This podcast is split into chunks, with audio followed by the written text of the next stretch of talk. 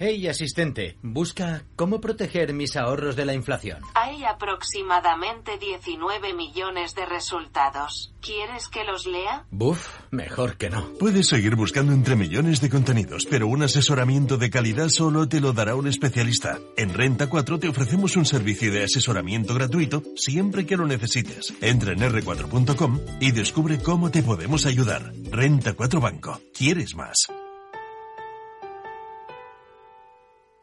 Nace Dirigentes Club, un espacio único donde cruzamos las historias de nuestros dirigentes, un entorno de networking para generar vínculos profesionales, la mejor plataforma de nuevos conocimientos y tendencias, un club donde ofrecemos a nuestros dirigentes los mejores planes y servicios, porque juntos alcanzamos el éxito, porque juntos sumamos. Descúbrelo en dirigentesclub.com. Capital, la Bolsa y la Vida con Luis Vicente Muñoz. Love me and leave me and let me be lonely. You won't believe me, but I love you only. I'd rather be lonely than happy with somebody else. You might find the night time the right time for kissing. Is my time for just reminiscing, regretting instead of forgetting with somebody else. There'll be no one unless that someone is you.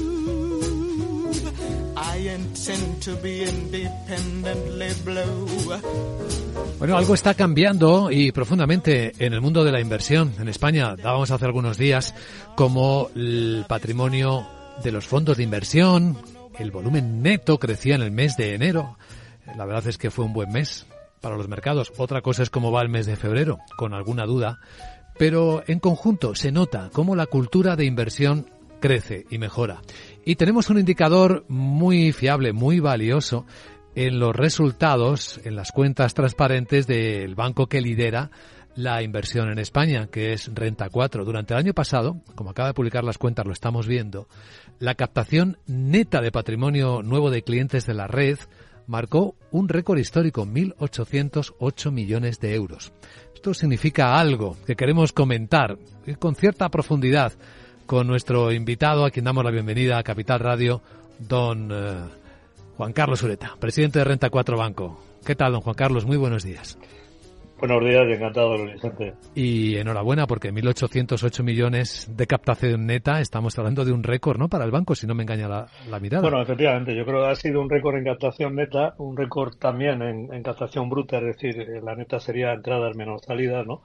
Y, eh, y estamos en niveles récord de, activos de clientes, ¿no? Y realmente para el, para el modelo de renta 4, que es un modelo relativamente simple, relativamente sencillo, pues es muy importante los activos de clientes, ¿no? Nosotros al final eh, tenemos unos activos que los clientes pues depositan en nosotros su confianza para que los gestionemos o para que realicemos las inversiones eh, bajo sus instrucciones, ¿no? Y entonces esos activos al final es lo que determinan el, el el flujo eh, futuro de ingresos por, por, comisiones y al final eso es la parte más importante de nuestra cuenta de resultados, ¿no? En ese sentido, el año pasado, el 2022, pues hemos tenido, como bien decías, un récord eh, absoluto en captación bruta y neta de, de, activos de clientes, lo cual indica una confianza creciente en 34 eh, por parte de los ahorradores e inversores y en sentido valoramos muy positivamente el año. Es verdad que el año pasado eh, ese incremento en activos de clientes no se ha traducido en un mayor incremento de comisiones, pero esto es relativamente normal. Si miramos un poco históricamente todas las fases de, alta entrada de patrimonio, no hay un efecto inmediato en ingresos, hay un cierto desfase temporal, hay un delay ¿no? en esa entre que entra el patrimonio y se produce esa esos ingresos, ¿no? Mm. y, por otro lado, también el año pasado pues ha habido ese parón del mercado entre agosto y, noviembre eh, que ha hecho que, realmente pues eh, las comisiones de intermediación ah, no han, han, estado eh, muy a la baja en la última parte del año. Eso ha cambiado, ha empezado a cambiar, como bien decías ya a principios de este año, ¿no? Y luego eh, en las comisiones de operación corporativa, lo que es emisiones de pagarés, de bonos, de acciones por parte de empresas, realmente también se pararon. Y se pararon porque en los años de transición normalmente pues lo que ocurre es que las empresas, el emisor eh, está acostumbrado, digamos, a los precios antiguos, si estaba acostumbrado a emitir al, al 1%, por decir algo, al, al 2%, pues le cuesta mucho empezar a emitir, eh, por ejemplo, bonos o pagares al 4, al 5%, ¿no? Y ese cambio de régimen monetario, pues tiene que ser asimilado por el mercado y lo mismo en, en el caso de ampliaciones de capital o, o salidas al mercado growth, etcétera, que bueno, que, que todo lo que había pues se ha, se ha pospuesto al año 2023 y siguientes, porque el año pasado pues fue ese año de transición, ¿no? Pero bueno, como digo, para nosotros lo importante son los activos, luego sabemos que de ahí en los siguientes años viene un, un, uno, unos ingresos, ¿no? Y realmente lo que valoramos es que 2022 nos ha preparado, ha preparado Renta 4 para un nuevo eh, salto de escala y un nuevo salto en todas las dimensiones de nuestra actividad, ¿no? Y yo creo que eso lo que refleja es una confianza muy importante que por supuesto agradecemos y a la que respondemos por parte de los ahorradores e inversores españoles, ¿no? Y quizá, quizá algo más, ¿no? Que se puede ver, además de los números, y es una mejoría, un cambio en la cultura de los inversores, que ya entienden que el mercado sube y el mercado baja, pero que estar eh, con un objetivo bien trazado en el tiempo, estar presente en el mercado, es lo que al final es, es rentable, ¿no? Hay más, más, más convicción.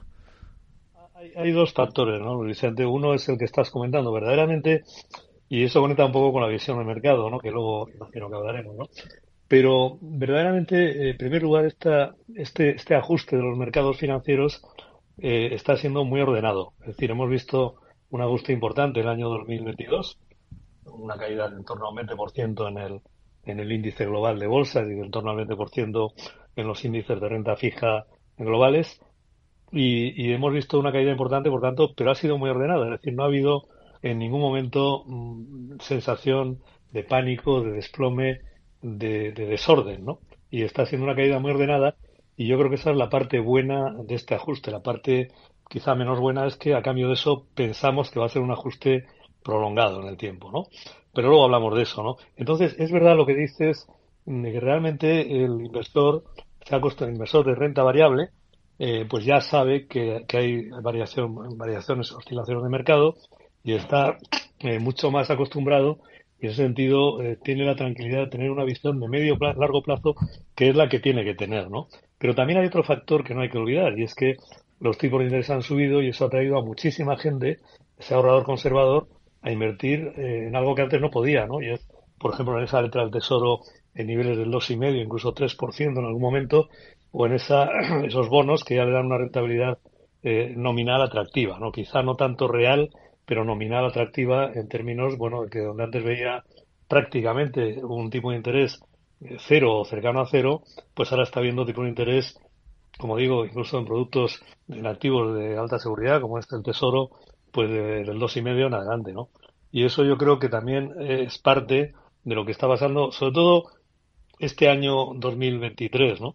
Pero que no hay que olvidarlo, ¿no? Yo creo que esto también es bueno porque eso también es inversión, es decir, al final eh, todo es inversión, todo lo que no sea, eh, de, digamos, el ir al, al, al, al modelo de, de, cuenta corriente, de depósito bancario, es inversión, ¿no?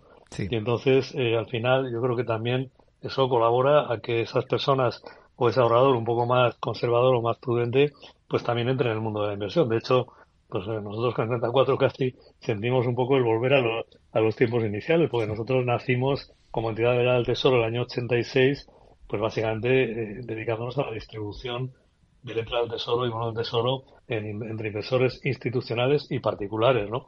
En ese sentido, bueno, como digo, hay esos dos factores, ¿no? Pero es verdad lo que dices, que realmente hoy el ahorrador que ha decidido invertir en, en renta variable entiende mucho mejor la volatilidad del mercado y entiende mucho mejor algo fundamental y es mm, medio largo plazo e ir construyendo las carteras a lo largo del tiempo, incluso aprovechando estos ajustes de mercado, ¿no? Sí. Y, y aquí, eh, señor Oreta, es cuando sí, nos gustaría entrar un poco en la visión que, que, usted, que ustedes tienen estratégicamente del mercado. ¿Qué, ¿Qué está pasando ahora mismo? ¿Cuáles son las fuerzas que dominan? Bueno, vamos a ver, vamos a empezar un poco por la visión que tenemos, ¿no? Nosotros eh, pensamos que el año 2022 se ha iniciado un ajuste eh, y una, una, digamos, una adaptación de los mercados a un entorno, eh, a tres cambios, yo diría básicamente a tres cambios muy estructurales. El primer cambio es el cambio de régimen monetario. Hemos visto, hemos abandonado una década y media, casi dos décadas, de eso que se ha llamado dinero barato, dinero gratis, las políticas monetarias ultra expansivas de los bancos centrales y hemos entrado en una fase de normalidad monetaria, y es decir, que el dinero eh, cuesta, que el dinero tiene un precio, que el coste de financiación pues no es cero, eh, sino que es eh, el precio que tenga que tener y ahora en función además del repunte de la inflación pues los tipos han subido a niveles de ese 3-4% por ahora, ¿no? Entonces, ese es un ajuste muy importante porque el dinero, el dinero caro, por decir así, o el dinero no, no gratis, ha llegado para quedarse. Es un ajuste, se está hablando mucho del pivot famoso, ¿no? De cuando la, la Fed va a empezar a bajar tipos y lo que nos está diciendo la Fed es que no voy a bajar tipos, voy a mantener los tipos altos durante un cierto periodo, ¿no? Eso es lo que está diciendo la Fed y eso es lo que están diciendo el Banco Central Europeo y otros bancos centrales, ¿no? Por tanto, en primer lugar, un ajuste a un cambio de régimen monetario que es muy estructural. En segundo lugar, un cambio, eh, un ajuste, perdón, a otro cambio también muy estructural que es el cambio del modelo de crecimiento de la economía. Veníamos acostumbrados a un modelo de crecimiento en que cada unidad de PIB eh, generaba o estaba generada por cuatro o cinco unidades de deuda. Eso se ha acabado. Es decir, eh, se ha llegado a la convicción de que el mundo, la economía ha acumulado una deuda excesiva y que no se puede incrementar más. De hecho, hay que reducirla. Y por tanto, ese es un cambio también muy estructural, ¿no? Y luego hay otro cambio eh, geopolítico, digamos, que es la ruptura del statu quo geopolítico, eso que se llamó la gran moderación, ese statu quo de una potencia dominante, una potencia, digamos, que eh, emerge, la dominante sería Estados Unidos, la que emerge China, y un cierto statu quo entre las diversas potencias, pues de alguna manera se ha roto, ¿no? Y se ha roto, eh, ya se había roto un poco antes, ¿no? Desde la aparición de, de la presidencia de Trump, pero realmente se ha acabado de romper con la guerra de Ucrania, ¿no? estamos en otro statu eh, quo, estamos entrando en otro statu quo diferente, eh, que ya no es eh, esa gran moderación en la que hay riesgos geopolíticos mayores y por tanto las primas de riesgo suben, ¿no? Son tres ajustes muy estructurales, muy importantes y la visión que tenemos en Renta 4 es que a cambio de no ver un ajuste brusco, a cambio de no estar pensando en un desplome, en situaciones como fue la quiebra de Lehman o como fue el COVID, marzo de 2020, pues realmente lo que vemos es que este ajuste va a ser prolongado. Es decir, vamos a una economía con un crecimiento por debajo del potencial probablemente durante varios años para digerir todo el, exceso de deuda. Vamos a un eh, modelo monetario en el que vamos a tener los tipos relativamente altos eh, durante bastante tiempo, probablemente no menos de dos, tres años, y vamos a una economía, y estamos además en una economía en profunda transformación, lo que he llamado la innovación disruptiva permanente. Y esa economía a la vez requiere eh, mucha, mucha inversión. La digitalización requiere inversión, la transición energética requiere muchísima inversión, el modelo ESG requiere muchísima inversión. Entonces, estamos en una economía que se transforma y a la vez está en una cierta ajuste o contracción que tiene un componente estructural. Nosotros a largo plazo vemos una economía fantástica, vemos un crecimiento fantástico, vemos que hay que estar ahí y por tanto animamos al inversor a invertir, además aprovechando estos ajustes de mercado a largo plazo. Creemos que hay que engancharse al crecimiento de la economía global, que va a ser maravilloso en nuestra opinión, pero a corto plazo, entendiendo por tal, dos, tres, cuatro años, vamos a ver una fase de ajuste, como digo, prolongado. Es decir, de alguna manera, y por, por, por ponerlo en términos históricos, vemos este ajuste más parecido al que tuvo lugar del 2000 al 2003-2004 que al ajuste, por ejemplo, de Lehman o otoño 2008 o al ajuste del COVID marzo 2020. Es decir, ajuste largo, ajuste ordenado, ajuste en que va a haber esa economía que hemos llamado a veces en K, es decir, la economía, eso que llama la economista americana Anne Anderson la recesión móvil, esa recesión que se va trasladando de unos sectores a otros, que nunca es global en toda la economía, pero se va trasladando, lo hemos visto muy claramente ayer, por ejemplo, en los PMIs, y eh, creo que se, se volverá a ver hoy, PMIs industriales marcando recesión industrial, PMI de servicios marcando que todavía no ha llegado la contracción al sector servicio. Es decir, estamos viendo esa recesión móvil, ese rolling recession que llaman Estados Unidos, estamos viendo esa economía que, más, creación de valores de succión de valor, lo que hemos llamado la K, y estamos viendo eh, todo ese ajuste ordenado, eh, y yo creo que va a seguir siendo ordenado, pero eh, de alguna manera también prolongado, ¿no? Y esa es un poco la visión que tenemos. ¿Qué ha pasado en los mercados, no? ¿Qué es lo que ha pasado a principios de año? Bueno, los mercados, por un lado, los inversores se han alejado de esa visión catastrofista o apocalíptica que, que dominó el año pasado, ¿no?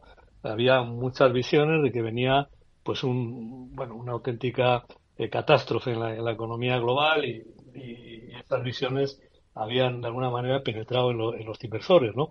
¿Qué ocurre? Al verse en los datos ya de, fin de año, de diciembre, que por un lado la inflación, eh, bueno, pues se estaba moderando eh, y por otro lado el crecimiento indicaba que no, los, datos adelantados de crecimiento indicaban que no iba a haber una recesión fuerte, que en todo caso una recesión técnica, pues bueno, los inversores tienen eso que se llama el alivio, ¿no? El rally de alivio, el relief rally. Y entonces enero es el rally de alivio. Eh, y entonces empiezan a valorar escenarios incluso demasiado positivos, ¿no? Como, es, como un soft landing con caída de la inflación, eh, un soft landing desinflacionario, o incluso ya últimamente se, estaba, se está valorando por los mercados, se llama el no landing, es decir, que ya ni siquiera la economía eh, se contraiga, sino que empiece ya a despegar. Bueno, son visiones, quizás el mercado ha pasado de alguna manera de unas visiones muy apocalípticas a unas visiones demasiado edulcoradas, ¿no? Yo creo que al final eh, tenemos que mentalizarnos de que estamos ante un ajuste importante, un ajuste muy estructural, un ajuste que tiene la ventaja, en nuestra opinión, de que va a ser bastante ordenado, que va a dar muchas oportunidades de inversión. Ya las ha dado el año pasado, hemos visto cómo, por ejemplo, en el sector tecnológico ha habido magníficas empresas que habían tenido un castigo en bolsa realmente excesivo y claro, lo que hemos visto luego en enero y febrero ha sido pues realmente que, que, que, que han subido mucho, ¿no? Incluso antes en algunos casos como Netflix, por ejemplo, ¿no? Bueno, realmente quiero decir con esto que estamos en un escenario económico más real, más real, más realista y más real. Estamos en mercados en los que ya el coste del dinero eh, pues eh, no es cero, tiene un precio como debe tener, por tanto en mercados más normalizados o caminando a una cierta normalización y eso es lo que tenemos que tener en la cabeza. Nosotros eh, el rally de enero lo hemos visto como un rally de alivio, un rally eh, eh, probablemente muy excesivo. es verdad que veníamos de un año pues muy muy duro también. Y bueno, lo que vemos durante el año es que pues vemos que los mercados se van a ir normalizando. En nuestra opinión, poco a poco los mercados se van a ir normalizando, tanto en renta fija como en variable. Probablemente la normalización de la renta fija está más próxima, pero desde luego no pensamos ni en el pivot de la Fed, ni en la put de la Fed, ni en cosas de esas. Los bancos centrales no van a salir ya al rescate de los mercados. Los mercados tendrán que pasar su ajuste eh, y ahí lo que importa son los fundamentales de valor de las compañías e invertir bien, invertir, como digo, eh, pues eh, tratando de incorporarnos a esas tendencias de crecimiento futuro de la economía, ¿no? Y a partir de ahí, pues como antes decíamos, poner la mirada en el medio largo plazo. no podemos pretender que yo hoy voy a comprar un activo y mañana va a subir eh, no funciona así.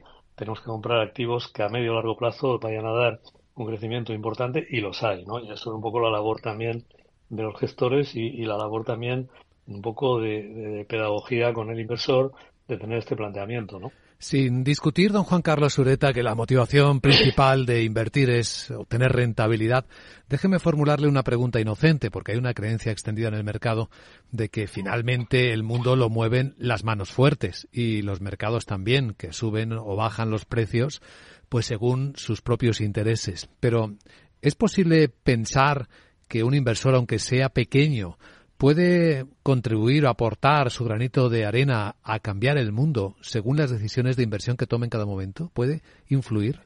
Bueno, esa, esa, esa es la realidad eh, del capitalismo popular, ¿no? Un poco, un poco la, esencia, o eso que a veces se llama el capitalismo consciente también, ¿no?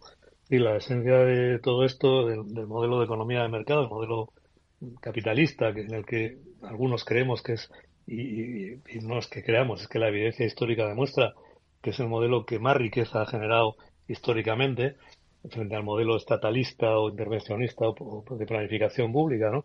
Bueno, pues el modelo de economía de mercado y el modelo del capitalismo popular se basa en pensar que una economía de mercado es capaz de generar un, progreso, una, una, una, mayor riqueza Eh, luego está el tema de la distribución, ¿no? Pero generar un mayor progreso en la economía y, que eh, si invertimos o participamos en, en, la, en, el, en, la, inversión de capital en esa en esa economía, pues vamos a tener un retorno, ¿no? Eh, y, y, ese es un poco el modelo y el modelo que ha funcionado, es una realidad, ¿no? Yo creo que el inversor en parte lo que le mueve, evidentemente le mueve la rentabilidad, la expectativa de rentabilidad, sin ninguna duda, pero también le mueve sentirse partícipe en la economía. Yo creo que cada vez más lo que estamos viendo es que hay, sobre todo en el, en el inversor joven, ¿no?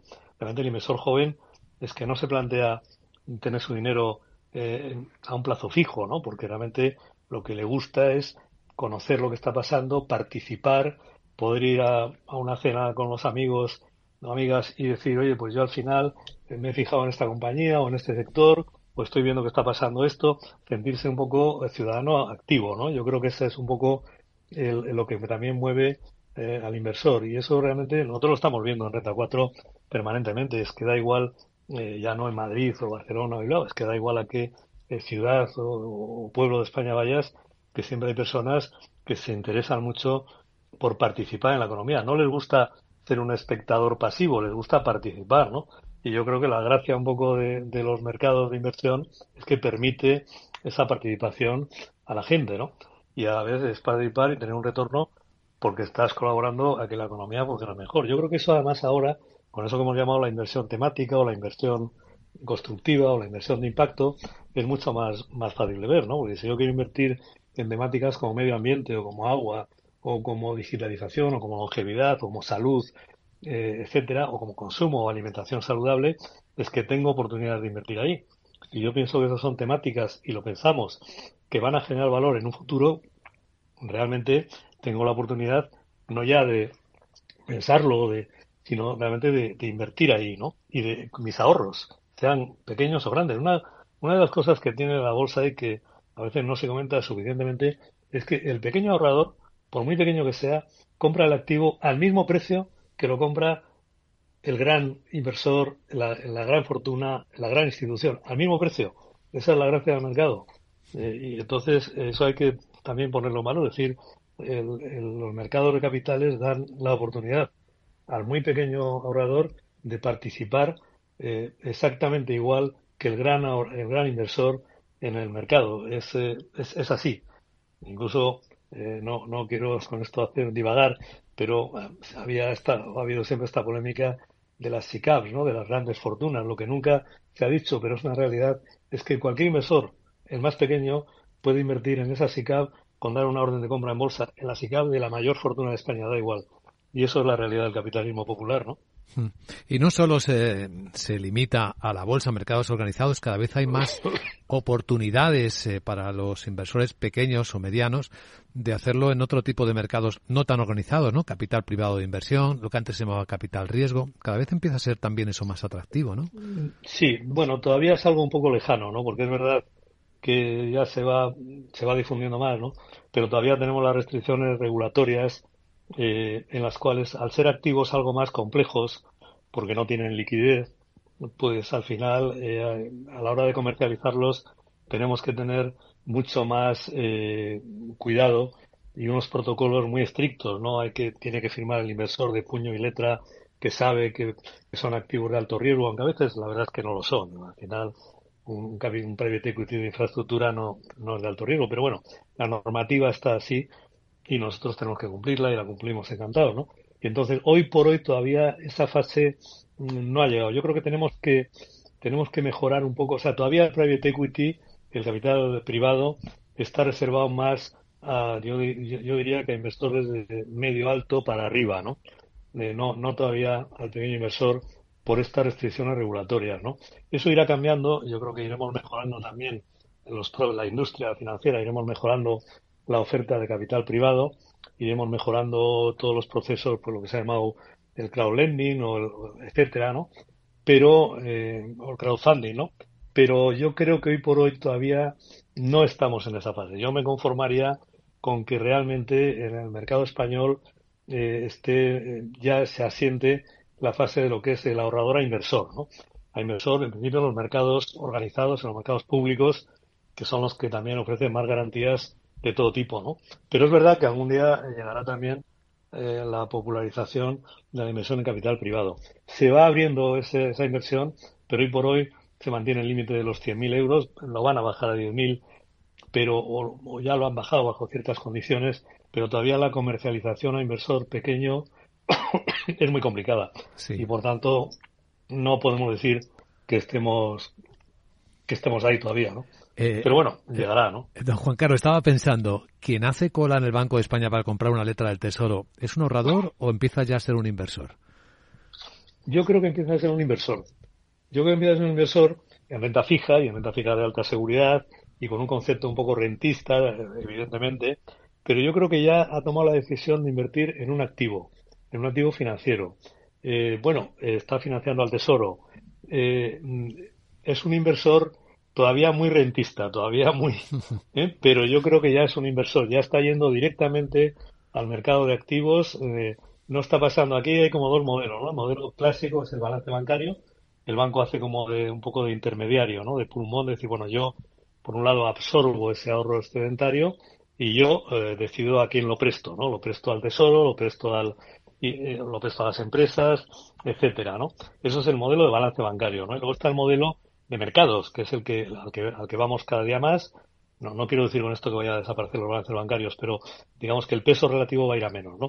Y va a más el peso relativo de, los mercados, ¿no? Los mercados relativos donde realmente es el ahorrador ya decide ponerse en contacto directo con aquel que quiere, que quiere su ahorro, ¿no? Que necesita su ahorro y a quien se lo va a prestar con un tipo de interés, pero ya de forma directa, es lo que llaman las, las finanzas descentralizadas. Por lo tanto, ese ahorrador que hace cola en el Banco de España está yendo ya a dar el dinero a quien directamente lo necesita, que es en este caso el Tesoro español, ¿no? Y por tanto, yo creo que ya hay un componente de, inversor. Eh, yo, pues realmente como eh, me hace un poco de gracia por eso, por lo que antes comentaba, ¿no? Que es que Renta 4 empezó así, empezó en el año 86 como entidad delegada del Tesoro y vendíamos letras del Tesoro y bonos del Tesoro tanto a instituciones como a particulares, ¿no? Cuando se abrió el mercado, ¿no?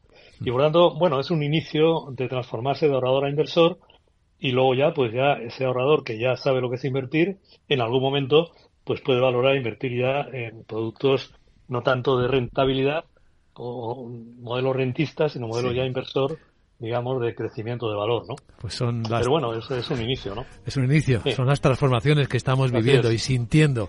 Don Juan Carlos Ureta, presidente de Renta 4 Banco, gracias por compartir estas reflexiones en Capital Radio y buen día. Pues nada, encantado y buenos días también.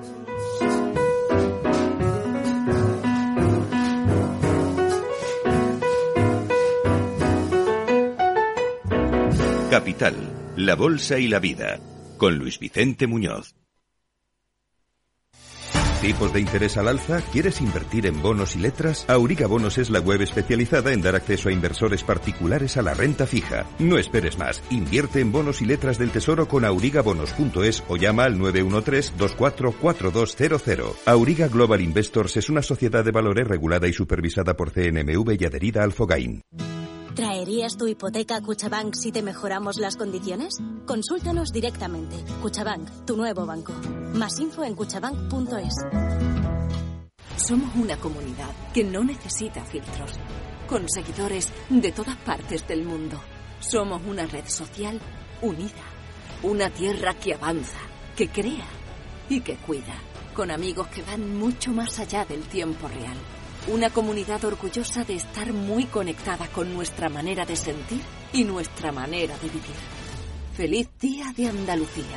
Esta es tu comunidad. Un mensaje de la Junta de Andalucía. Cuando estoy llegando a mi parada, le doy al botón del autobús, me levanto y espero emocionada a que las puertas se abran y hagan puff. Yo soy de bus. Eres muy de bus cuando eres muy de moverte por Madrid en EMT. EMT, 75 años siendo muy de bus. Ayuntamiento de Madrid. Si quieres estabilidad en el empleo, poder conciliar tu vida laboral y asegurarte una pensión para cuando te jubiles, debes escuchar Empleo Público. Todo lo relativo a las oposiciones, convocatorias, consejos para preparar las pruebas y la opinión de expertos de las administraciones públicas y de la formación. Los miércoles a la una y media de la tarde en Capital Radio tienes una cita con Empleo Público, con José Joaquín Flechoso. Capital Radio. Escucha lo que viene.